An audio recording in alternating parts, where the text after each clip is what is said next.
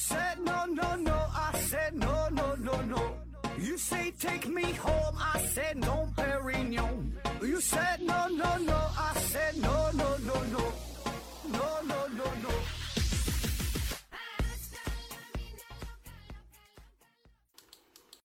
拼命探索不求果，欢迎您收听思考盒子。本节目由喜马拉雅平台独家播出。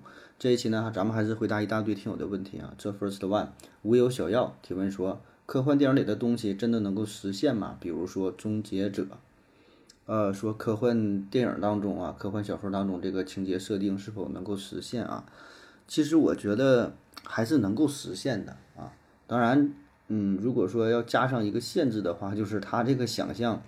也别太科幻了，是吧？啊，当然我们也可以从另外一个方面说，就是这里边得有一个时间维度啊。如果不加上时间维度的话，我觉得就是就都能实现，对吧？因为你时间是无限的呀，啊，这就是抬杠的说法了啊。但是咱从大的方向来看，嗯，我们都是有一些想象，对吧？脑中产生了很多很多这种奇思妙想也好，是吧？呃，天马行空的想象也好。啊啊，逐渐的就就实现了。像那个有个小说嘛，叫《海底两万里》，是吧？作者呢是凡尔赛，不是凡尔赛，凡尔纳啊。《海底两万里》，呃，八十天环游地球，还有这个从地球到月球，是吧？都是呃，儒勒凡尔纳写的哈。他还有一个，还有一个一个称呼啊，就是科幻小说之父，然后呢也被称为是科学时代的预言家啊。那你想，为什么他叫科学时代的预言家？因为，他活动的那段时间内时间啊，他是十九世纪初出生的，就是一八一八二几年出生的，然后是死于一九零几年啊，他是大概这么个时间段啊。所以在他那个时代啊，他已经想象了说，我们人类也能到地球，我们不是 人类到底，人类也能到月球，人类呢也能是潜入海底。对吧？然后在天上飞着环游地球什么的，那么这些想象在当时来看是非常大胆啊，超出了超出了人类的认知啊，人们觉得这是不太可能的，真就是幻想。但是慢慢的，你看也实现了啊，我们也可以去探测马里亚纳海沟，我们也可以去去这个飞上飞到月亮上，我们可以环游世界，对吧？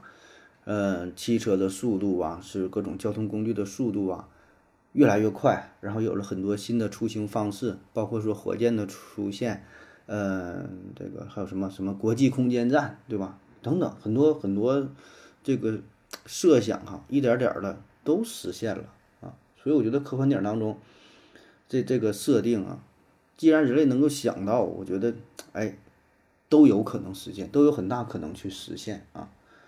嗯，再比如说几个经典的电影，像那个机机器机是叫机器机还是叫机械机呀？机就是女旁那个那个机啊，讲的一个美女的那个机器人儿。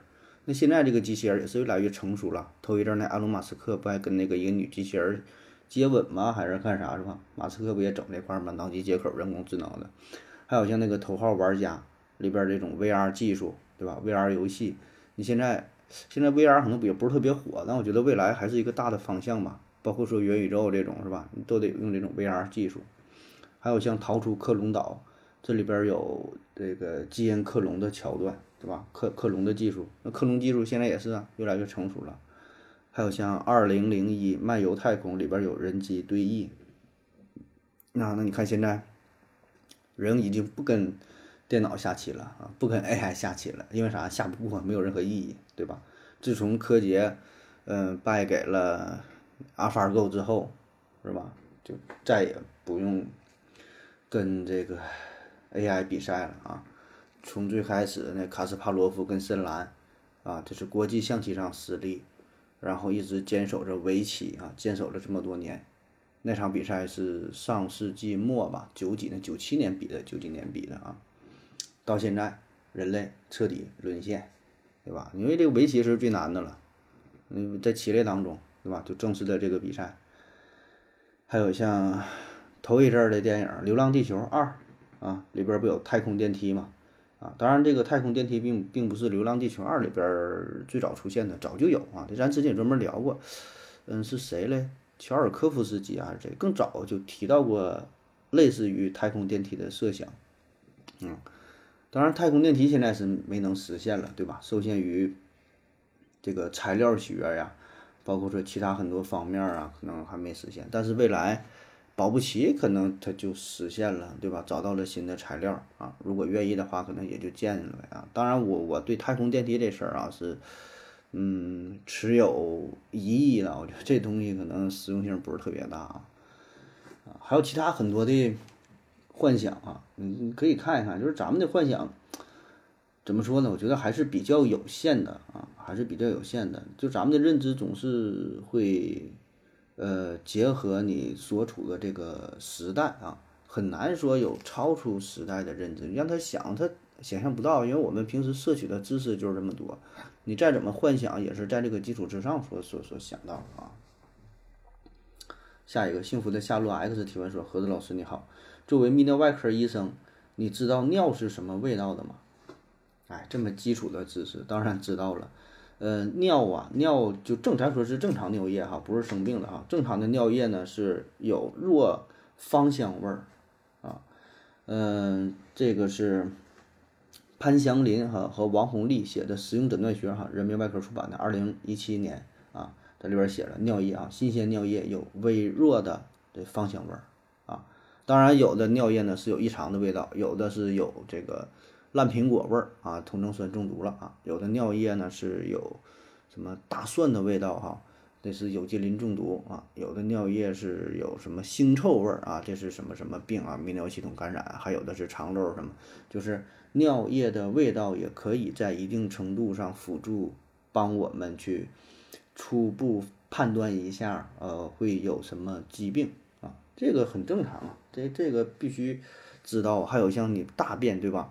就是尿你便呐这些东西，你看它的这个颜色啊、性状啊，包括说闻闻它的这个气味啊。你像尿液，有的是红的，有的黄的，有的成酱油色的，对吧？有的有沉淀物，那都都能判断的，都能判断出它的这这个这个异常的情况啊。下一个幸福的夏洛 X。成绩实在太差，补补也行啊！一张口算，人家十分钟，我儿子起码得半小时。实话实说，我十分钟也做不完啊！有时候我都想躺平了，别难为孩子。可能街里就不带这个啊？何总怎么看？Winter Hube stupidly 回复说：学习方法不对啊！说这关于孩子学习的问题是吧？看这个孩子真的是学习挺累的。我看网上有那个视频也是嘛，就家里边带孩子啊，孩子补习功课啊，一一学习，那话怎么说来着？就是不学习的时候是母慈子孝啊，一学习一补课一讲课就是鸡飞狗跳啊，母慈子孝到鸡飞狗跳。就这孩子吧，你就感觉这这咋就听不懂话吗？是吧？就背那个乘法口诀，一五得五，二五一十，三五十五。四五二十五五完事就不会了啊！怎么教也不会啊！这种情况怎么办哈？我觉得咋说呢？如果呀，如果说你孩子能够就接触接受了一个基础的教育啊，我觉得也就 OK 了啊，也别有什么太高的要求吧。你就像你说的，你说这个一张口算哈，嗯，十分钟完成了。你说你儿子做不到，对吧？你说你都做不到，那这可能真就挺难的啊！我觉得不是学习方法的不对啊，这东西它就是难，确实就是难啊！因为这个教育，教育它有两方面哈，教育它有两方面，一个叫普及式的教育，就是让咱们认识一些字儿啊，知道去厕所看着男女啊，认识这个钱，这是一百的，这是五十的，对吧？会写自己的名儿啊，会看这个红绿灯，是吧？我觉得这个这就叫基础教育。啊，你看现在很多人的红绿灯他真不会看呢，就是他也可能也不学，他也没学开车，平时也不注意。那有一些什么闯红灯的、逆行的，然后什么就左转的，那他真就不知道啊。我觉得这个都应该加上，就是这叫普及式教育。还有像什么防电信诈骗呢，什么这些东西，但是我觉得这些都应该放在九年义务教育当中，就是一些最最基础的啊，包括说一些逻辑学的东西，就这个东西它不难，它不难。就是 A 属于 B，B 属于 C，然后推导出说 A 也属于 C 这么一类，是吧？就画什么维恩图啊等等，我觉得这些这些都是基础的啊，叫基础教育啊。还有一类呢是是叫选拔式啊，或者叫做筛选式的教育啊，就是有一定提升了，有一定提升了，这不是面向所有人的啊，它是面向有这种需求的人，或者是你有这方面的天赋啊，或者是说你想刻意去学某一项技能啊，想以此作为谋生的手段啊，比如说你学 BP 机修理，你学这个挖掘机，你学炒菜。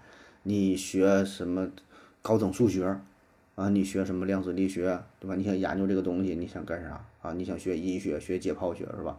我这个就是专业性比较强的啊。那么这个是两种不同的学习的模式、学习的状态，达到的目的呢也不一样啊。第一种我觉得是面向所有人的，咱都应该掌握一些基础知识，然后能够让你在这个社会上很好的去生活啊。然后回到你的这个问题啊。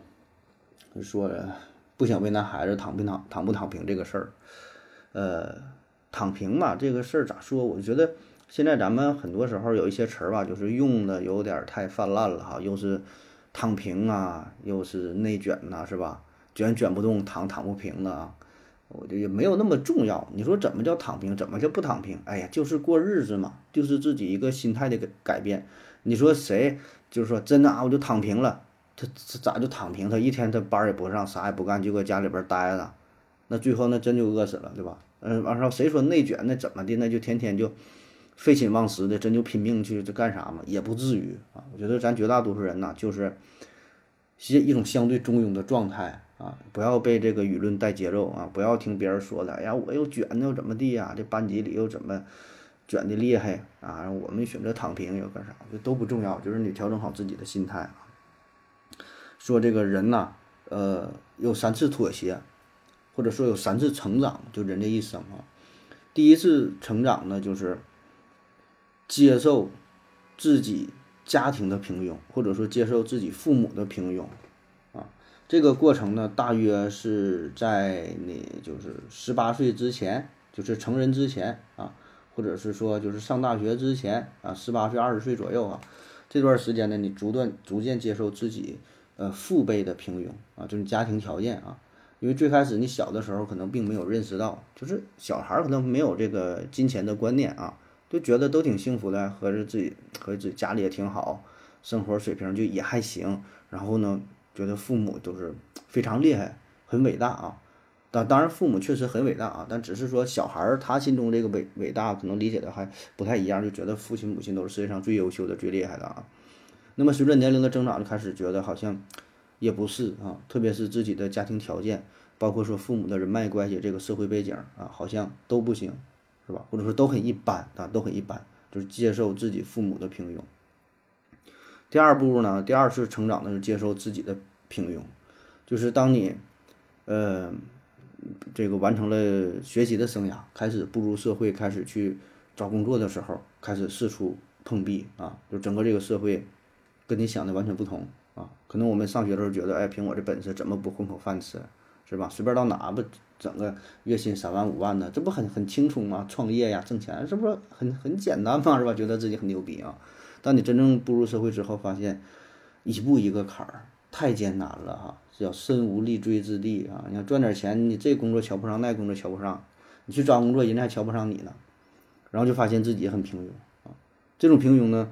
方方面面的平庸啊，你长相很平庸，智商很平庸，学历很平庸，学习的能力也很平庸，什么什么就是口才呀，你的思维呀，你的整个状态就是没有一样拿得出手的啊，就是一百分儿吧，一百分的满分的话，你那六十分可能都没有啊，四五十分中等或者是中等偏下，非常非常平庸啊。那么当你认识到这个问题的时候，啊，恭喜你啊，你成长了。因为你起码能看到自己的问题啊，然后呢，开始坦然的接受啊，去面对啊，去找出路，对吧？想办法怎么去转变啊，这是第二次成长啊。然后第三次成长呢，就是接受自己孩子的平庸啊，这就是到了嗯，你有孩子有孩子之后啊，就是从工作你对吧？工作了，你不是接受自己平庸嘛？然后你有孩子了，有孩子之后呢，你开始觉得，哎呀，我得把自己孩子好好培养培养啊，因为我这辈子是不行了，我这辈子基本就得定型了，就这样了，对吧？三十而立，四十不惑啊。你到了四十岁的时候，你家里一般也得都有孩子，孩子小的可能五六岁，大的可能十多岁了，是吧？开始拼命鸡娃，是吧？我这个孩子不能再这样，不能再重复我的老路啊！我得让他这拼搏发展一下！我在一个三四线城市，我怎么让我的孩子去个省会，对吧？努力往一线城市发展，走出咱们这个山沟沟啊，是吧？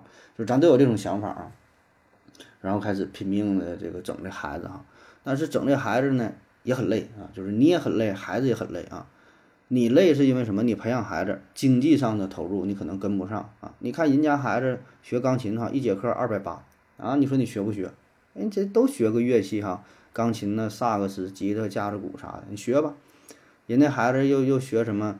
学个什么书法是吧？学个什么珠心算啊？那边去学游学游泳、学马术、学潜水、学轮滑、学什么舞蹈啊？学跆拳道啥的，完你跟着整，你挺累啊。经济上投入挺多，精力上也投入很多，天天。你得合计这事儿，天天想啊，这这个孩子又干啥？人家又学啥了？人哪会儿又学区房了？啊，一提学区房 是吧？脑袋又大了，你很累，然后孩子呢也很累啊。孩子确实也跟不上，体力跟不上，脑力跟不上，啥啥也不行啊。就是小的时候可能还好啊，去哪补课就觉得是个玩儿是吧？还挺有意思呢。你这基本就是四岁五岁的时候可能还能跟着玩儿哈，越长大就觉得哎呀不行，这我也不会呀，学啥啥不会，哭的弹琴都弹哭了，一边哭一边弹。啊，他也非常累。那么再转变就是，你发现哈，你的孩子很平庸啊，因为什么？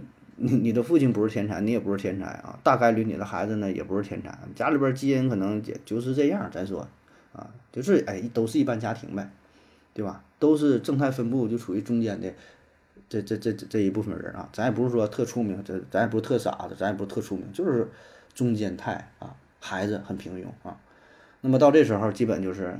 你的孩子也逐渐长大了，你也开始就认认知上就是接受这个事儿了啊。那孩子以后还考什么清华北大呀，是吧？哎呀，能考个四五百分啊，上个二本啊，上个一本就烧高香了。什么九八五二幺幺那都不敢想，对吧？就是很一般，很平庸，很正常。然后就这样走一辈子，哎，一步一步的跟自己妥协啊。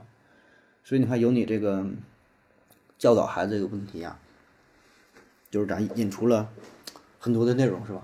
对这一说就是一一辈子啊，逐渐接受呗，逐渐接受，逐渐妥协，是吧？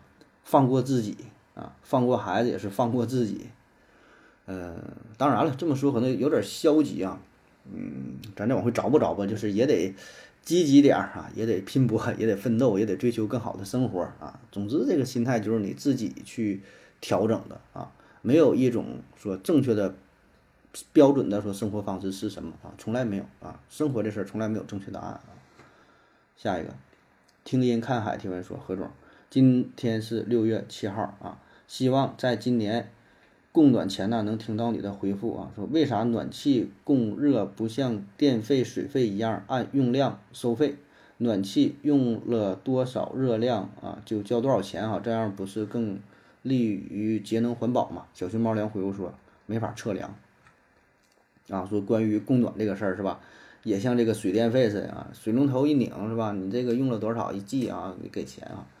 呃，这事儿呢，嗯，如果说真的能够实施起来的话，倒是一个挺好的方案是吧？因为你看每年就是因为供暖这个事儿吧，会经常有一些抱怨，有一些问题。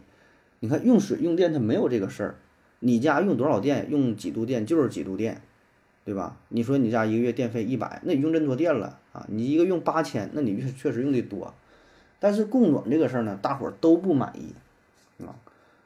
就是我这边花钱了啊，这个采暖费啊，交了两千三千的，然后到时候感觉我家里边还不热，然后又找找这个媒体呀，又怎么的呀，是吧？说这供暖公司如何如何，每年都有这种新闻。所以呢，你说按流量啊计费，很早以前就有人就是这个就有这种提议了哈，而且人家也说了，那我家就是有钱，对吧？我就要求高啊，比如说你正常啊，这个计费，大伙儿按每平米是多少钱？二十二，按按多少钱？哈，是这这么计费。那大爷就是有钱，我想要咱家屋里热一点，我就想要咱家三十度、四十度，我多花钱总行了吧？我不想跟你们一个温度，对吧？满足这个个性化的要求啊啊！就这个想法呢是挺好啊，但是问题就是供暖的这个性质跟供水供电不一样，因为什么呢？第一呢，就是你这个供热这个事儿呢，它不是特别准。就是你想啊，你家想要室内温度达到三十度，人家那家说二十五度就行，那你这个水你是怎么去调节呢？这个水量的调节呀，水温的调节呀，还是怎么的控制啊？当然了，如果说可不可行，这事儿保证是有办法去解决，对吧？保证是有办法去解决啊。但问题就是你这个改造的费用，这个成本也太高。然后说你这个热量这个事儿。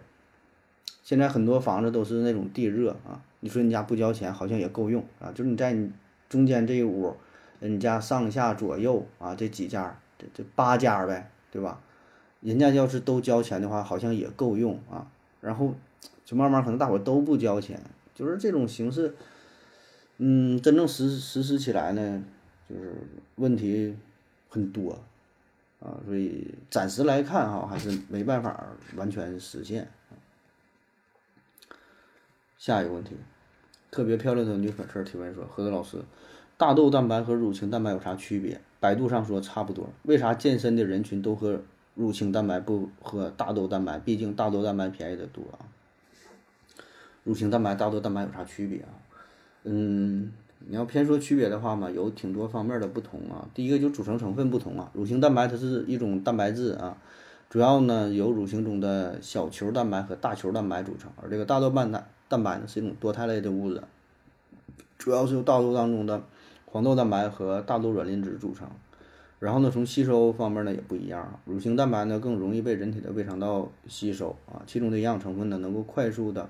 为身体补充体内所需要的营养，而这个蛋豆大豆蛋白呢，相对来说不易被人体的消化系统所吸收啊，其中的营养成分也无法被人体完全吸收利用。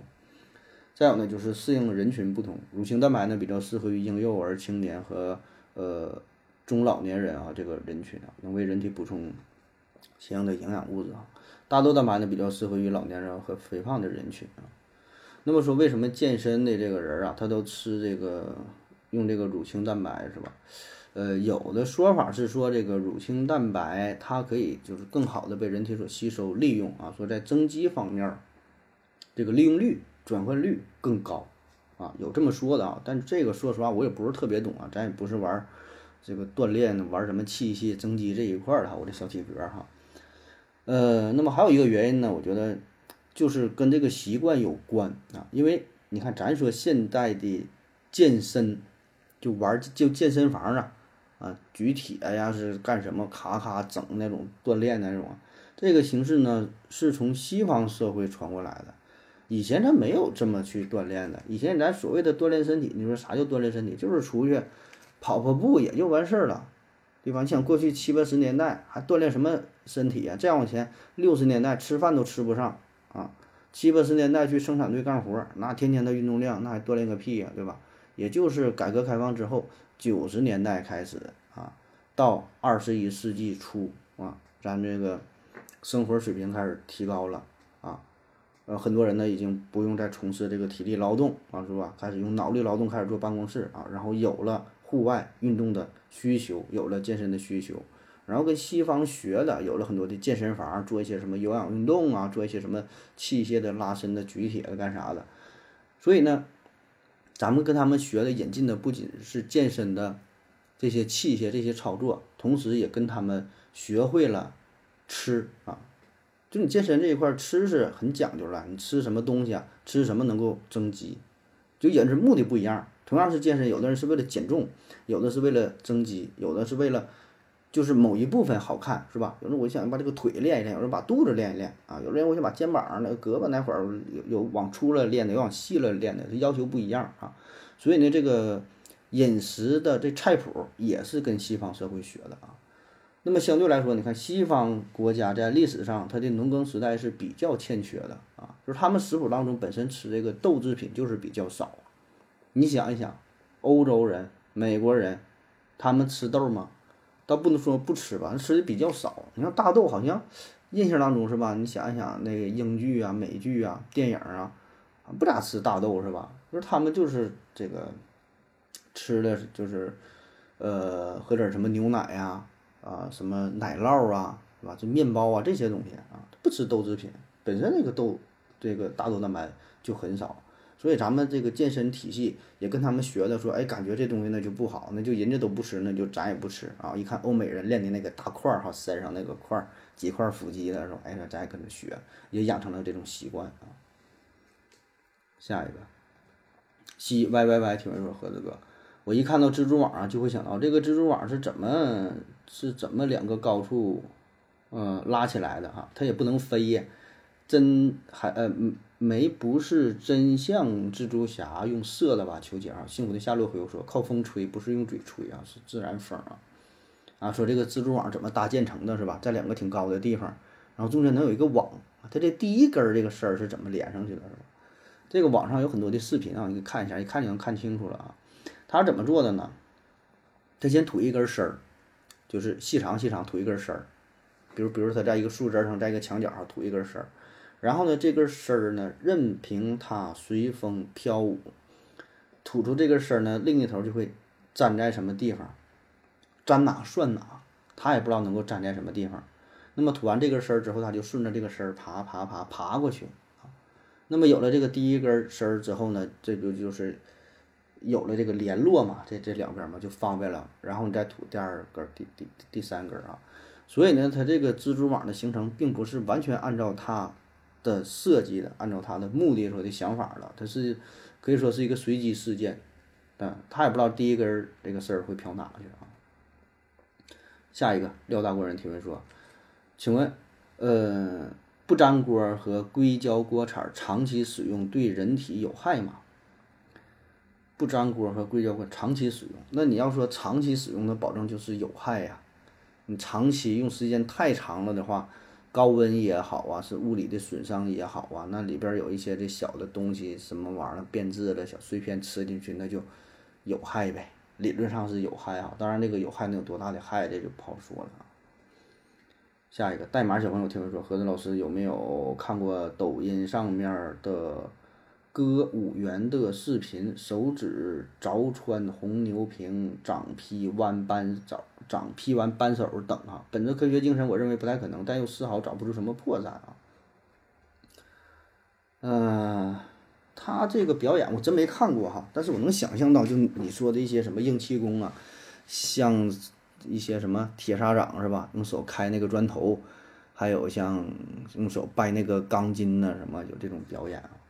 这种表演，我觉得有一些有可能是真的，有一些有可能是真的，就是你不怕疼呗，往死里干呗，就是有理论上的可能性哈。但更多的，我觉得它里边会有一些造假啊。因为这种造假呢，一个是本身道具上造假，你就想拍电影嘛，那过去拍电影，像成龙拍的一些电影，它里边那东西本身就不是真的呀，对吧？拿酒瓶子什么打脑袋啊？还有什么东西？它那个道具本身就有问题了啊，这个是一方面的造假，还有一方面呢，就是视频剪辑呗。现在视频剪辑的技术那都多牛逼了，你就想看，你就电影，你就想看电影，电影里有真的嘛，对吧？但这打斗的场面全是假的，但你看着也很真啊。而这种技术呢，现在越来越普及，呃，制作的门槛是越来越低，对吧？因为现在你看那个 A P P 用有用剪映啊，或者是 B 剪的，或者是什么，就是入门级别，就是。大伙儿谁都能会整，对吧？谁都会做。你看这个特效做出效果还真就不错啊，上手非常快，对吧？如果你稍微再学点专业的东西，用这个 PR，用什么达芬奇呀，还是用什么东西，那你效果那就更好了，你根本看不出来啊。下一个思维盒子提问说：盒子盒子，老说中国男足不行，女足好，那中国男足和女足打一场比赛谁会赢啊？排球、乒乓球等其他运动呢？为什么棋类都分男女，但是扑克、麻将、数学的比赛却不分男女呢？呃，说这个男足跟女足比赛是吧？这事儿甭合计，这个保证是男足会赢啊，而且是碾压式的赢啊！就这种比赛，体育竞技的比赛是足球、篮球、排球、乒乓球，男女之间根本就没法比。我记得以前是有一场乒乓球的比赛，但不是专业的比赛，有点类似于什么呢？表演性质的啊，就搞活动啊。当时是谁来着？就是都是那个世界冠军，咱乒乓球随便找个可能都是世界冠军啊，就非常有名了，就比啊。但是男的跟女的那种爆发力啊，那种你根本就比不了啊。你这种事儿，我觉得最明显的就是什么呢？排球。排球上表现的是最为明显啊。咱说排球啊，相对来说它不像足球、篮球有这种身体对抗啊，这没有对抗了。然后你这种情况下啊，你就看那个比赛啊，为啥说女排相对？比较好看，女排比赛啊，反正我是挺喜欢看女排的哈，竹篮排当中啊，呃，男足保证不看了，女足其实也没，就是咱就说中国啊，咱就说中国的哈，中国男足基本也不看了，女足关注的比较少哈，如果有世界性的赛事呢会看啊，然后呢，篮球女篮也不看，篮球呢就是看这个中国男篮 CBA。啊，因为本身我这辽宁的嘛，对吧？嗯，辽宁这个男篮就是也还行啊，也挺厉害的。看看这个郭艾伦呐，看看季伟啊，是吧？看大韩啥的啊。然后排球呢是男排基本就不看啊，不关注啊。女排女排呢基本是都跟着看啊。你想想为什么这个就是男排跟女排哈差别这么大哈？我个人理解啊，非常外行的理解就是。女排你看的这个比赛吧，呃，打起来比较有意思，就是因为女性的生理特点，这个身体特点嘛，爆发力呀什么，就是还好，非常适合于排球这个比赛，你来我往的，能够打几个回合，我打过去救过来，然后再整完，咵再一扣，再二传的怎么整是吧？挺热闹，能打打几下。男排的话呢，有点太猛了，有点暴力美学了，你就看那个球。你看不着那个球，就咵家一下打过去，就球速特别快，所以这样的话呢，就看起来就是没那么有有意思了，你知道吧？就叮咣打有点太狠了啊！所以我觉得这个排球非常适合女士来比啊。那么你说男男和女之间打排球，那根本就没法比。那男的一个扣那个球，你根本都反应不过来，直接你砸脸上。咱说都得这样，你不是说你能救这个，你躲都躲不开，太快了，那比不了。加上身体啊等等吧，所以你看，在体育比赛当中，这奥运会基本它都是男女分开比赛的啊。好像是我印象当中是马术是不分男女，马术啊，因为你是马在跑，不是你跑，你训练那个马。别的比赛好像都是分男女啊。然后你说棋类比赛啊，但棋类比赛都分男女，为什么扑克、麻将？嗯，数学的比赛却不分男女啊。这个棋类比赛呢，是实际上它也不太一样哈。嗯，比如说哈，这个国际桥牌，对吧？这是国际正规赛事。呃，桥牌呢，它是不分男女，不分男女哈。但是呢，它是分什么呢？它是分公开组和女子组，公开组和女子组啊。那女子组当然只能是女的了啊。公开组呢是男女都可以去参加。哎，那你要这种的话，女士参加，女士参加这公开组可能就不占优势，对吧？而且你看世界排名靠前的，围棋也好，是国际象棋也好啊，是什么？有一个算一个吧，嗯，还是呃男士占优，就是排名前几的，他都是男的，是吧？女的就是确实是比较少啊。然后说这个麻将啊。麻将比赛哈不分男女，麻将这个事儿呢分不分男女呢？这我没查到啊，因为毕竟这个麻将它没有什么太有名的国际性的赛事，麻将它主要就是还是中国呗，或者说是亚洲地区，日本、韩国人玩不玩啊？不太清楚啊。我就是咱中国玩的吧，中国大陆、中国台湾是吧？还有像什么四川地区是吧？打麻将比较多。没有什么太有名的国际赛事吧，所以这个分不分男女，这个就看这规则吧。哈，总体来说还是应该分呗，不分的话就是有点不太公平啊，有点不太公平了啊。下一个幺三六八六三零提问说：“我有一个幼稚可笑、不太成熟，甚至是完全错误的小想法啊。现在的一些真社会性动物，比如说蚁类、蚂蚁、白蚁、裸鼹鼠等啊，群体都表现出了一种超脱个体的特征。”不再是单纯的利己主义，而是为了整个群体的利益。比如说，工蚁生下来就是没有生育能力的干活儿，还有工蜂这种专门为群体牺牲的啊，这蛰了人就死了。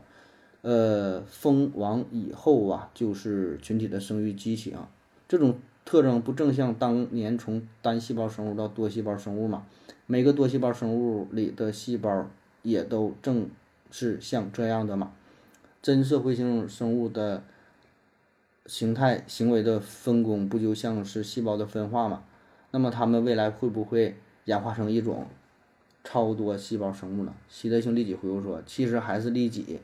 呃，你要把一群一个蚁群看作成一个整体，比如两个蚁群相遇了，它们还是会打的死去活来的，并不会大方的把自己的食物给另一个蚁群啊。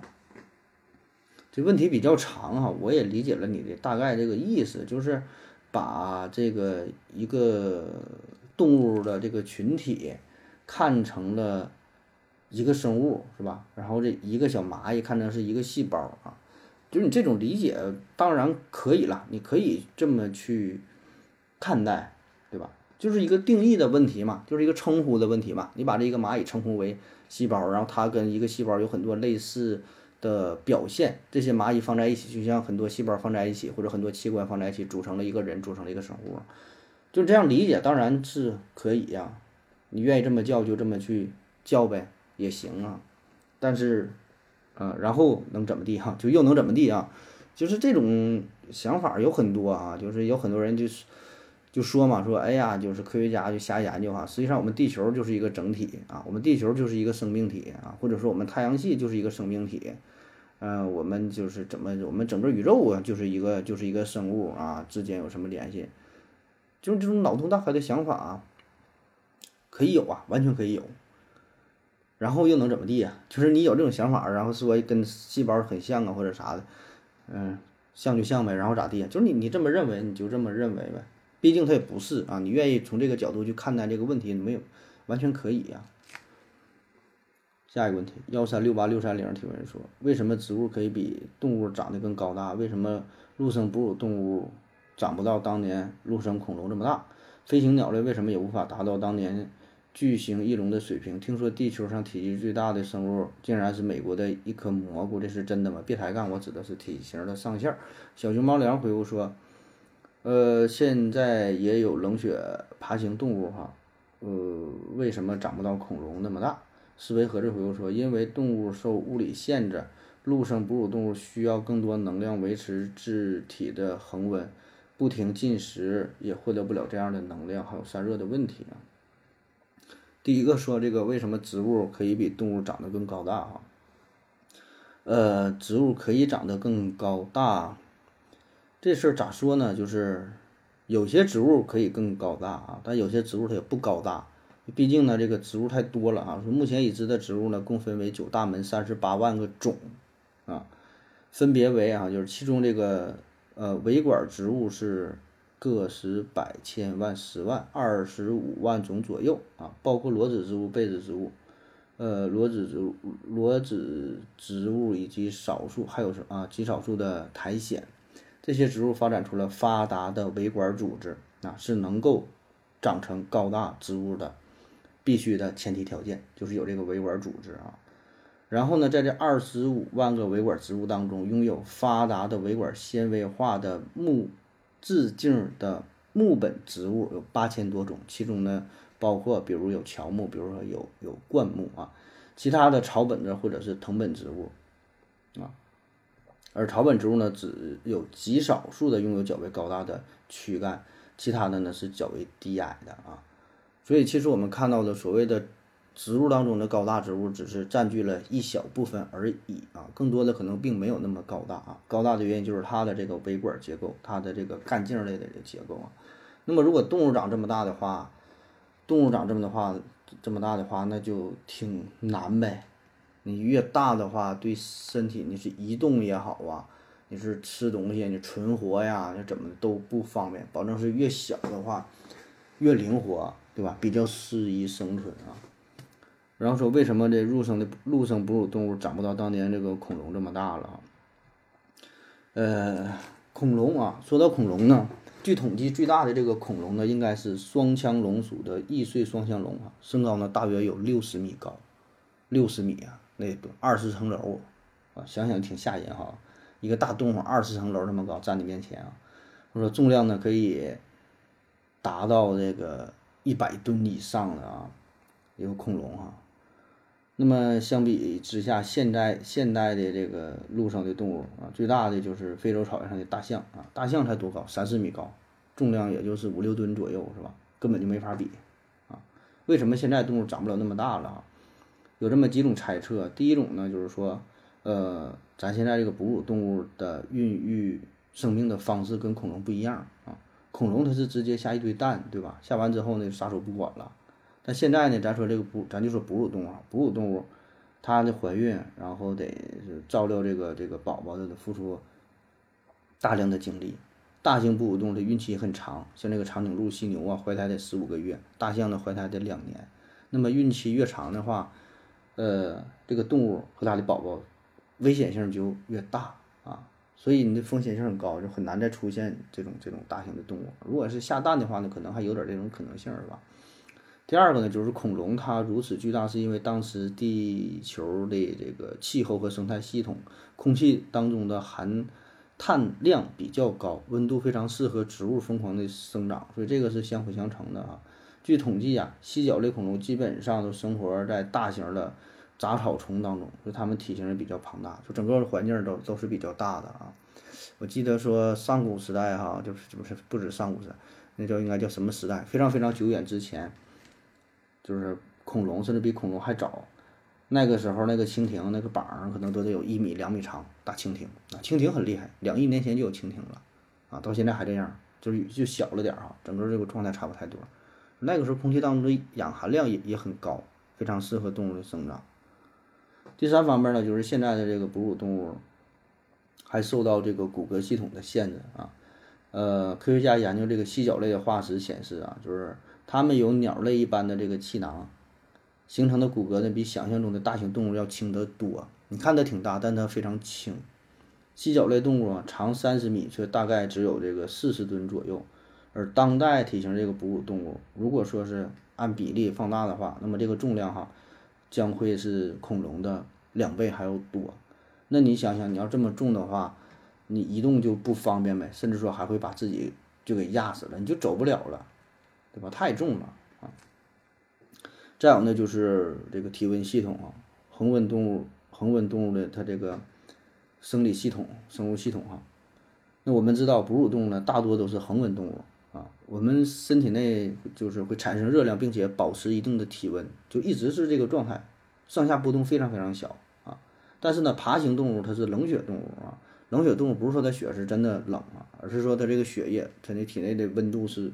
随着外界环境是可以变化的，啊，它可以从环境当中吸收热量。比如说这个蛇，它会躺在石头上晒太阳，是吧？所以呢，对于恐龙来说啊，就是它，它是这个这个冷血动物嘛，它推测是冷血动物哈。当然也有一些恐龙说是有可能还是恒温动物哈。这个事儿呢，现在还没定妥哈，还有一定的争论哈。反正总之吧，就是呃，跟同等体型的爬行动物相比。哺乳动物就是恒温动物的话，它的能量消耗要更多，因为它得一直维持你体内一定的温度，对吧？一直保持三十七度，在人家那边可能降低，那那温度低，消耗的能量就少，对吧？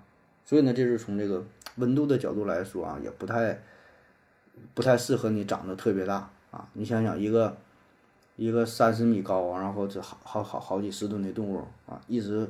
释放出大量的这个这个热量，那么它的体内它的不同的不同的进食啊，才能维持这个温度，对吧？那它就很难生存啊。然后说飞行的鸟类也无法达到当年巨型翼龙的水平啊，这个这这跟之前刚才说的那个原因是一样的，对吧？鸟类不也是吗？鸟们跟这个鸟不也是恒温的吗？而且温度还更高呢。下一个，听说地球上体积最大的生物居然是美国的一个蘑菇，是真的吗？这个我还真就查了一些资料，说法还真就不一样。就是说世界上最大的生物是啥？有的说是一个叫做蜜环菌，蜜环菌，我不知道你说的是是不是这个一个菌类哈。蜜环菌是一种寄生在呃树木上的真菌，它们通过菌丝网络在土壤中扩散，并从树木当中吸收营养啊。蜜环菌，蜜环菌呢，通常只是在地表上表露出来的一些小小的子实体，就是我们平时看到蘑菇的这个状态啊。但是它们下面却隐藏着巨大的菌实体。就最大的是啥呢？在美国俄勒冈州马拉尔国家森林当中。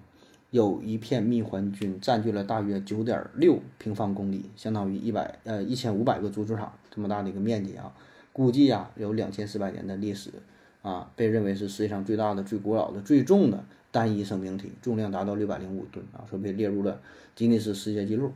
哎，你说的应该是这个东西啊，但是呢也有其他的说法，比如说哈有个叫巨龙血树哈，巨龙血树。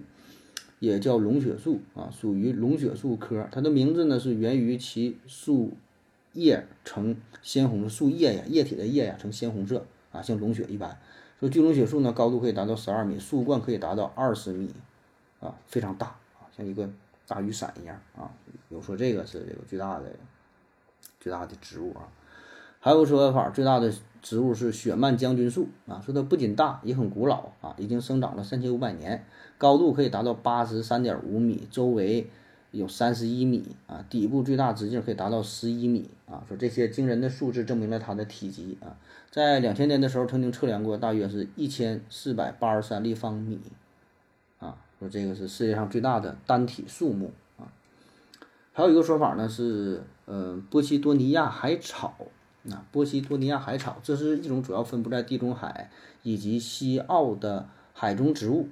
啊，而目前位于澳大利亚西海岸的波西多尼亚海草正是全球最大的植物啊。那么这个植物究竟有多大呢？哎，当地广播公司显示的数据，它达到了一百八十公里的覆盖面积，年龄超过四千五百岁啊，是目前已知的最大型的植物个体。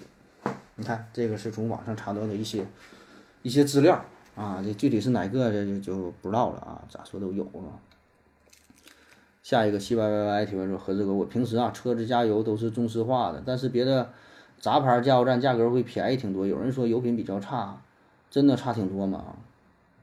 这个我还真就没太注意啊，因为我车加油我也不咋加油啊，因为都是我司机开的车啊，他这玩意儿我也不太在乎啊，对吧？因为你这东西就是买车就是开的嘛，哎呀，也不关心什么。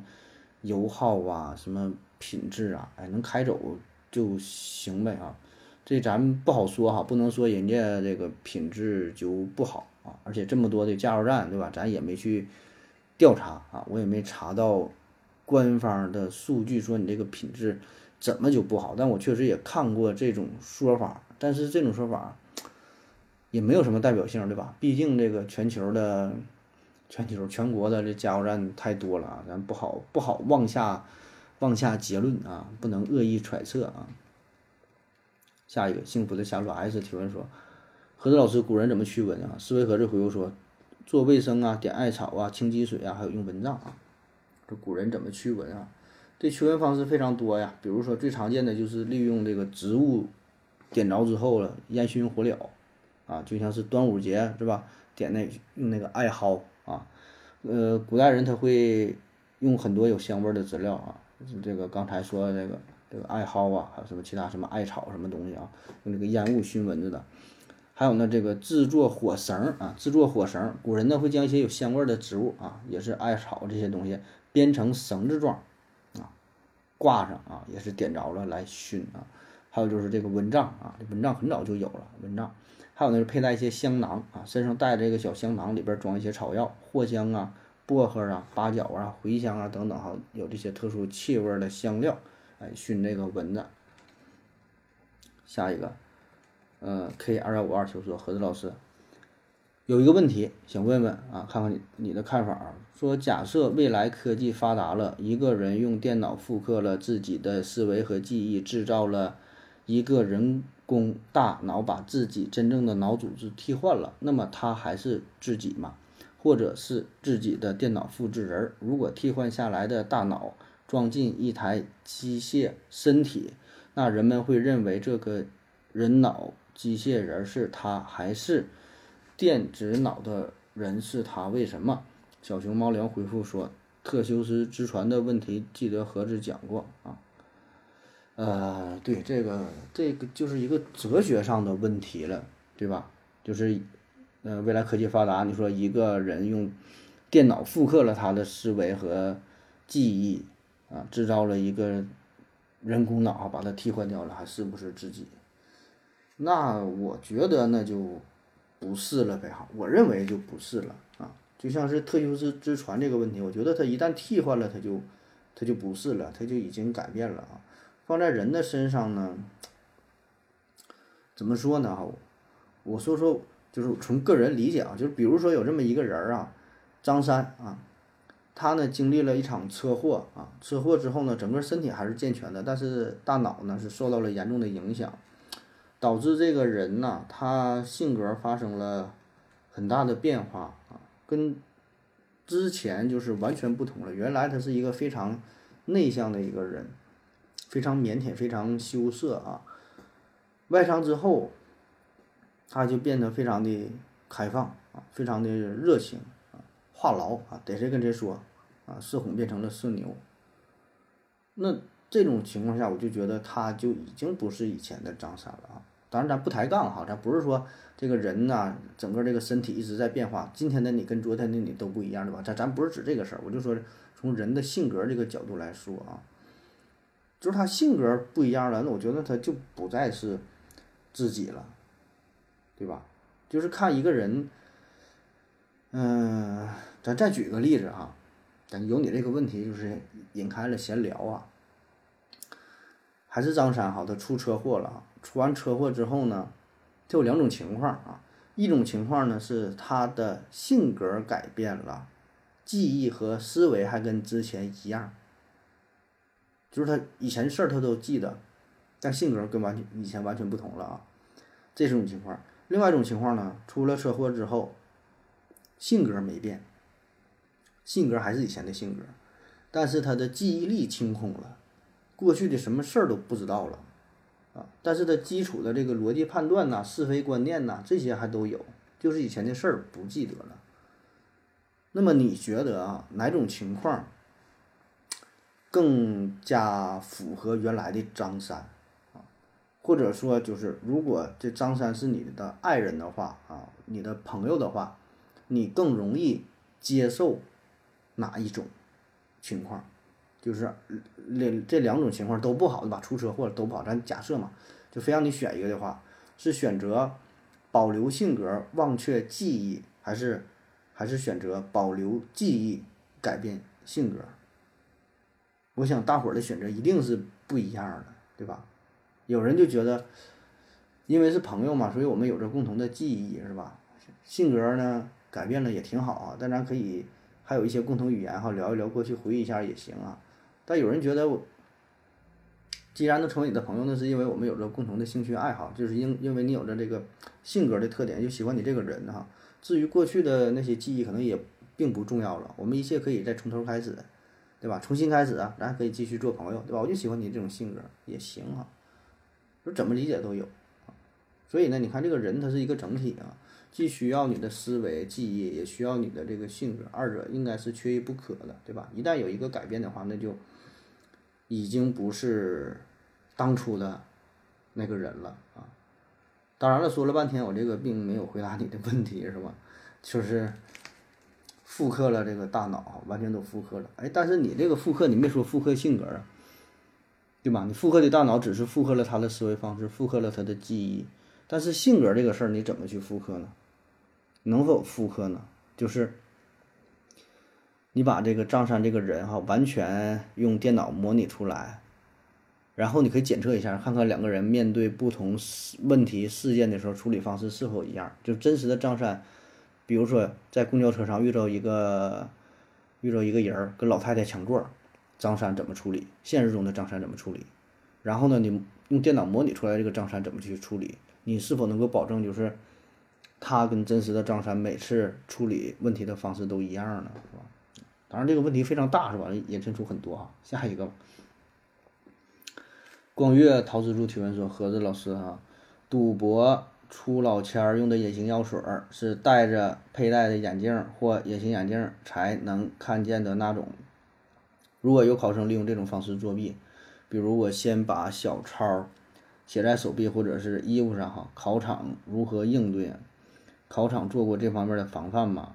呃，没找到使用这种方法的相关作弊案件，哈，图一里面。呃，几个都是使用无线电作弊的案子。图二呢是需要用紫外线照射，跟我说的还不完全一样啊。那么发生过这样的高考作弊案吗？现在的高考有此种作弊手段吗？呃，如何去应对啊？啊，下一个问题回复说，我正好在教育厅啊。姑且不说有没有这种药水啊，就是有也没有什么用。不知道你说的小抄是什么内容啊？公式还是纯记忆的内容？公式都记不住，也没有必要参加高考了啊。考试也不会考太多记忆性的东西。而且完全可以在脑中植入芯片参加考试，但是这种有能力、高科技作弊的人一般也不会参加考试了，直接出国了。光月性之助回复说：“现在都能用大脑思维盒子回复说：“让代书高考不会的还是不会。”呃，高考作弊这个事儿啊，高考作弊呢，你可以就从大方面说呀，它分为两种，一种呢就像你说这种，就是把高考。书都带进去，就相当于开卷一样啊，你照着书去答啊。但是这种情况，说实话呢，意义不是特别大。你就想吧，高考你带个一本书，你带本数学书考数学，带本物物理书考物理，又能有什么用？你书翻烂了，你该不会还是不会，对吧？如果要英语的话，你带一本这个英汉词典还行，可能翻译一下能能能有点帮助。呃，语文的话呢，可能你查一下，比如说考这个古文哈，上下句儿哈怎么说，或者这个字儿怎么写是吧？这个字的读音是什么，可能有点用啊。如果要纯理科方面的，可能意义不是特别大啊。当然有一些像地理呀或者历史事件呐什么的，你要查一些资料可能会有点用，对吧？这是一种作弊，就是纯带教科书似的啊。但更多的作弊是什么呢？就是利用电子技术传答案。直接把正确答案传给你啊，考试答案啊，B C A D D 什么玩意儿呢？完这儿填空题等于几？这种这种作弊的方式，它才有真正的效果，对吧？你单纯你说靠这个书，那有屁用啊？那那就基本意义不大。而且你翻书得翻老半天，你去找吧，那时间根本就不够用啊。所以理论上就是这种事儿呢，发生的几率，我觉得并不是特别大啊。然后呢，再从技术层面来看呢，这我不太懂啊，技术层面可不可行哈？但我觉得应该是可以，就是技术上应该是可行，但成本可能会比较高。就是你说把这个答案写自己大腿上，自己拿个什么眼镜一看，这成本就比较高。那你说能写多少东西？那字儿得写多小啊？得挺难哈。但是能能做到，我觉得能做到啊。你你豁出来花几十万。几百万，我就想这个作弊，就想这么去整。我觉得理论上倒是有可能啊，但是能起到多大的用啊？我就是还是这句话，那意义不大。那还不如说用那种传答案的方式呢，效果可能会更好一点啊。那至于说怎么去屏蔽这个事儿哈，那如果真要有人这么去做的话，那人家监考的老师也能想到啊。那监考老师戴一个同款的眼镜呗，人家一看的时候就也能就能看出来呗。下一个。先左后右提问说：“为什么高考不能平等？分数地区不看不行吗？就看分儿。”呃，说这个高考是吧？分地区的，然后呢，这个报考什么高校也是哈，分地区分地段了。就是你这种想法呢，我估计很多人也都有。就是咱纯公平，对吧？不管你是哪个地方的，全国就是考这一张卷儿。不分地区，什么北京、上海的哪的一类地区、二类区什么，所所有所有全国这一届参加高考的考生，咱就用一张卷。然后呢，报考学校就是看排名，从上往下分最高的，对吧？谁分高谁的你就报呗，你是去清华北大的哈，这么整。理论上看似很公平啊，但是这会引来很多的问题，就是首先呢，咱国家。这么大，那不同省份啊，甚至说不同地区都不一样。东部地区和西部地区啊，特别是说像这个东南沿海地区，那人家城市经济很发达，经济发达也就意味着他的人家教育资源就更多，对吧？那你像真跟人大西北或者一些落后地区去比的话，那你真比不过呀。那你这样的话，可能某一个教育大省、教育强省，人家就占据了百分之，比如说七八十的这个资源，那就全这帮人，全这个省市的这些人考上了清华北大啊。而像一些落后地区啊，新疆地区、西藏地区、青海地区，那这个机会就更没有了，对吧？当然，当然也可以说这也是一种公平，对吧？只要你这个规则制定出来了，我觉得，嗯，都都可以去考虑哈，没有说最公平的啊。就是教育资源本身这就是不公平的，对吧？包括说你看北京、上海的，你像海淀呐是哪的，那人那个英语，那三四年级那水平，那都四六级那都轻松就能过。那咱看一些这偏远的地区，对吧？他那英语你说是什么个水平？所以呢，你说怎么是公平？怎么是好？怎么是最公平？你怎么做都会有人不满意，对吧？你像现在说，哎呀，那你看在北京啊，考这个清华北大啥的就比较好考啊，考点分就能上。嗯，而在这个，在这个这个山东，在这个河北是吧？河南又在哪，很不好考，说不公平。但是这玩意儿咋说？谁能给出一个最公平的方案呢？就真按像你这种去整的话，我觉得未必有现在这种制度更好啊。对于某一部分人来说是更公平，但是对于多数人来说呢，就变得更不公平了。所以就是这种，嗯，叫什么呢？公平、公正，还有一个上回咱也聊过这个话题啊，就是还有一个图嘛。说三个人哈，三个人儿想看球都看不着，然后说，哎不不是都看不着，一个能看着，一个是费点劲，一个根本看不着。然后说每个人呢都给他一个箱子，都踩一个箱子。那说这个是公平吗？呃，你说是公平也行，但是这三个箱子，你对于个子很高那个人，他不用箱子，他也能够看到里边的球。个子很矮那个人呢，你给他一个箱子，他还是看不到，他没有用，太矮了。然后中间这个人呢，给他一个箱子正好。然后说应该怎么做呢？把个子最高那人那个箱子给个子最矮这个人，因为个子最高的人他本身能看到，对吧？然后个子最矮这个人呢，他垫了两个箱子，他也能看到比赛。然后中间那人就是一个箱子就就正好。来说这个是一个理想的状态，对吧？就是这种公平，你是呃追求结果上的公平，皆大欢喜，还是追求这个这个过程啊程序上的公平？当然，这个就是仁者见仁，智者见智了，没有没有完美的解决问题的方法，因为它涉及到很多人，每个人呢都想让自己占据更多的资源，对吧？每个人都都享受更好的这个政策，所以咋这咋整？反正我觉得吧，我个人感觉就是还好啊，我我始终觉得咱国家这个高考制度。我觉得还行了，能够在这么多人的情况下，你说每你看看每年参加高考都多少人，能在这种情况下，嗯，这还有啥好的办法啊？可以提议，这真的，谁要能提出一个能让全国人民都满意的高考方案，那你太牛逼了！我觉得你都能获得诺贝尔和平奖了，就你能提出一个意见，大伙都说哎太好了，哎这这都这么去做，服啊！你这个方法最公平，好，你保证获得诺贝尔和平奖。下一个暖姐的我提问说：“请问盒子为什么不少人喜欢，呃，漫画中的异世界？（括弧即便那个世界怪异、危机四伏）呃，喜欢动漫中的异世界啊？这我不太懂，这个异世界是啥？是是是什么二次元呢？你说的这些什么话吗？这指的是啥？”然后我查了一下啊，说这个异世界呀，与人类是与人类世界不同的其他世界啊，在科幻题材作品当中，呃，就是一种一种另外一个世界的存在哈。这个我就以我个人理解了，我这个嗯，可能有点代沟啊，还是我没太关注这个领域哈，就是漫动漫中的这异世界啊。我觉得所谓的异世界就是。另外一个世界嘛，跟你这个现在的世界不一样哈。为什么喜欢？就是你现在这个世界过得不是特别好，对吧？咱绝大多数人都不是特别喜欢现在这个世界啊，很少有人就是你是大富豪啊，混得很明白呀，对吧？享受这个世界，绝大多数人对这个世界是不满意的啊。然后我们心中呢就会有一个幻想的世界啊，觉得那个世界到处开满了鲜花，然后呢人与人之间关系非常融洽。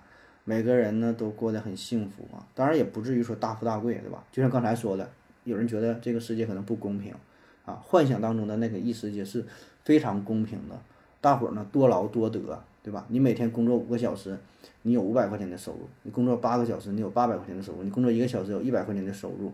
然后每个人会结合自己的需求，工作不同的时间，获取不同的收入回报啊，非常的透明，对吧？你多付出多回报，然后每个人都有自己的一个生活的目标，对吧？有的人就想买一个豪车，然后呢，他工作的时间很长，应该开上了豪车；有的人就想我不想那么累，我想轻松一点，然后呢，过得也很好，对吧？有的人觉得这个世界就是就是好的啊，有点类似于像柏拉图的说的什么理想国也好，或者叫什么，就这种幻想。很多呀，我们会设置另外，呃，一套社会运行的规则，对吧？你在这里边可能你缺什么，你在这里边就能就能得到什么啊？我向往这个异世界啊，这是一种原因啊。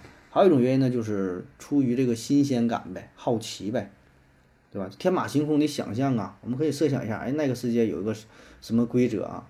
你不一定说非常喜欢，但是觉得挺好玩啊，因为你。不一定说非得让自己生活在那个，呃，新的奇异的世界当中，对吧？你完全可以是出于这种探索呀、猎奇的心理，是吧？也可以啊。还有一种呢，就是文化认同，就对于某些人来说，这个异世界，它是一个，它里边有一些文化的元素啊，就那那个世界跟这个世界是完全不同的啊，有一个就像比较小众的一个文化、一个潮流，然后。这个小团体当中就喜欢玩什么东西啊？当然我我不知道哈，我只是只能从这个大方向上这么去说，具体他们喜欢玩的是啥，这咱就不懂了。就是一个小圈子、小团体，然后他们有自己内部的一些交流，有一些语言啊，自己玩的挺嗨的啊。我觉得这也是一个原因。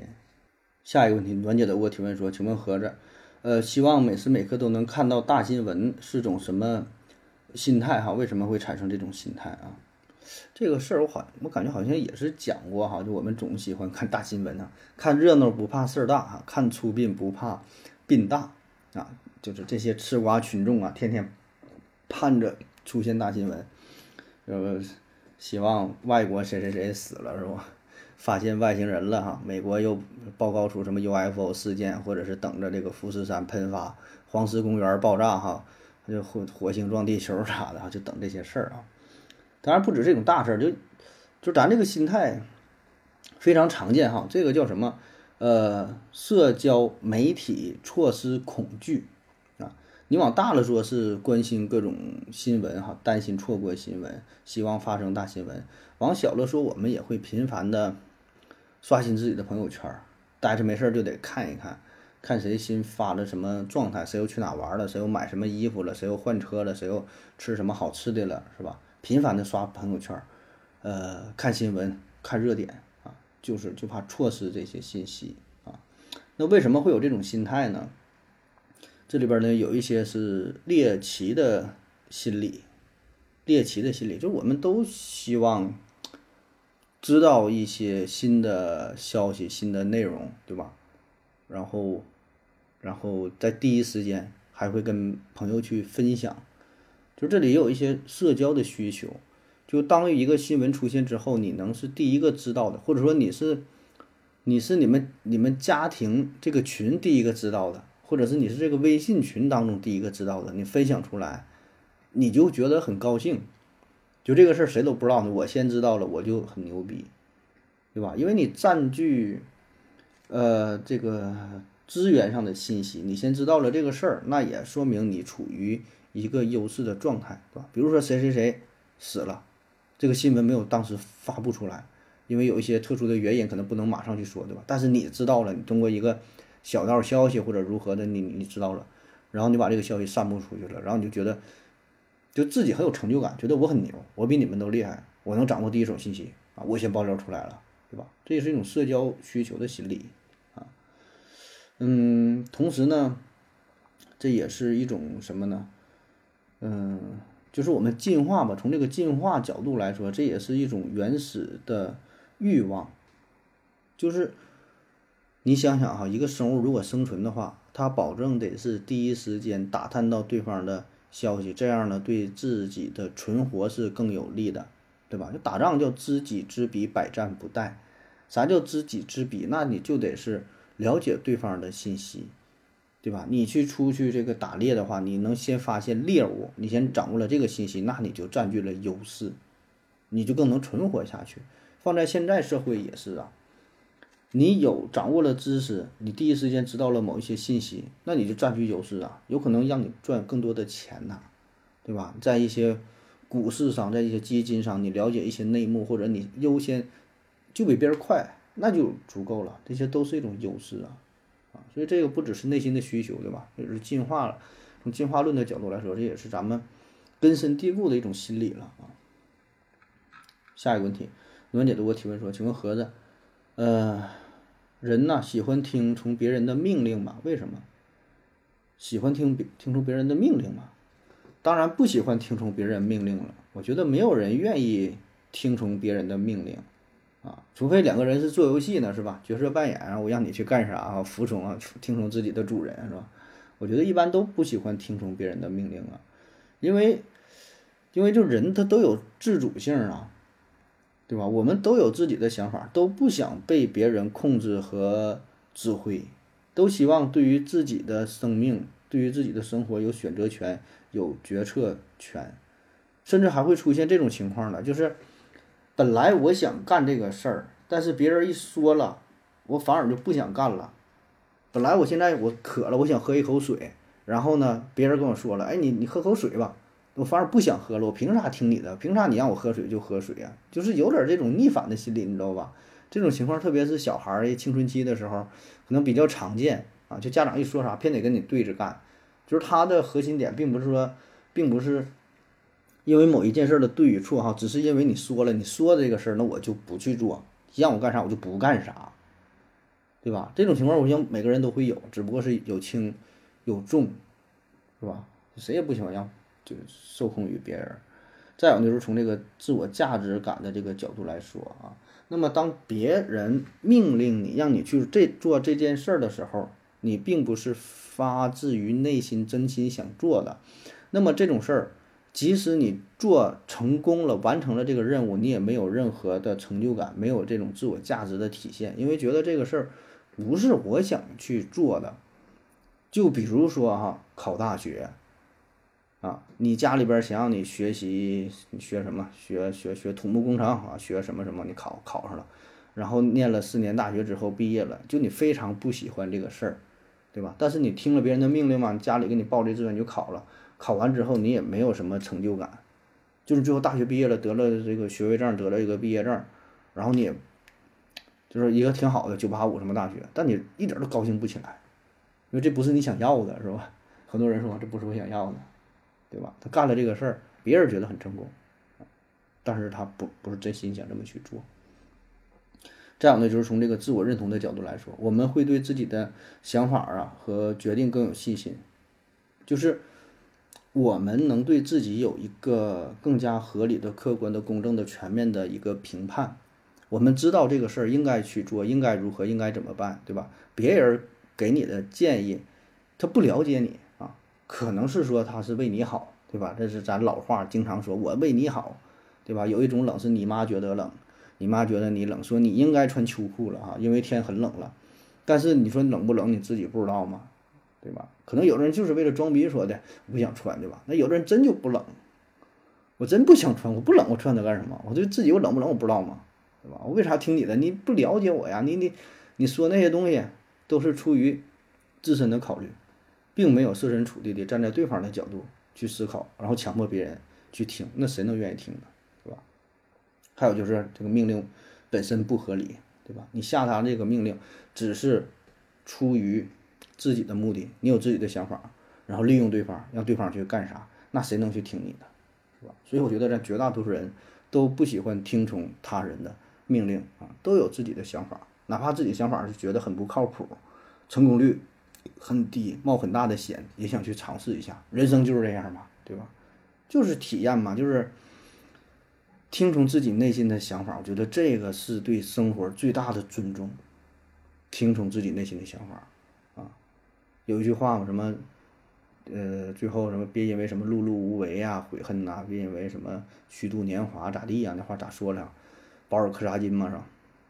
但我觉得就是重要的是啥？听从内心的想法，因为你内心有一个声音啊，不管你现在是你是干啥的啊，你是工作了也好，你学习了，你是学生也好，你内心有什么想法也好啊，不管这个想法靠谱也好，还是不靠谱也好。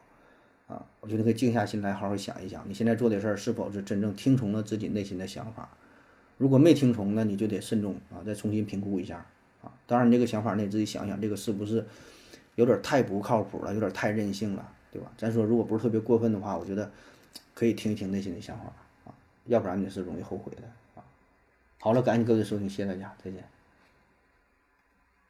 如果你也想提问的话。请在喜马拉雅平台搜索西西弗斯 FM，在最新的一期节目下方留言即可。回答的可能比较慢，不要着急哟。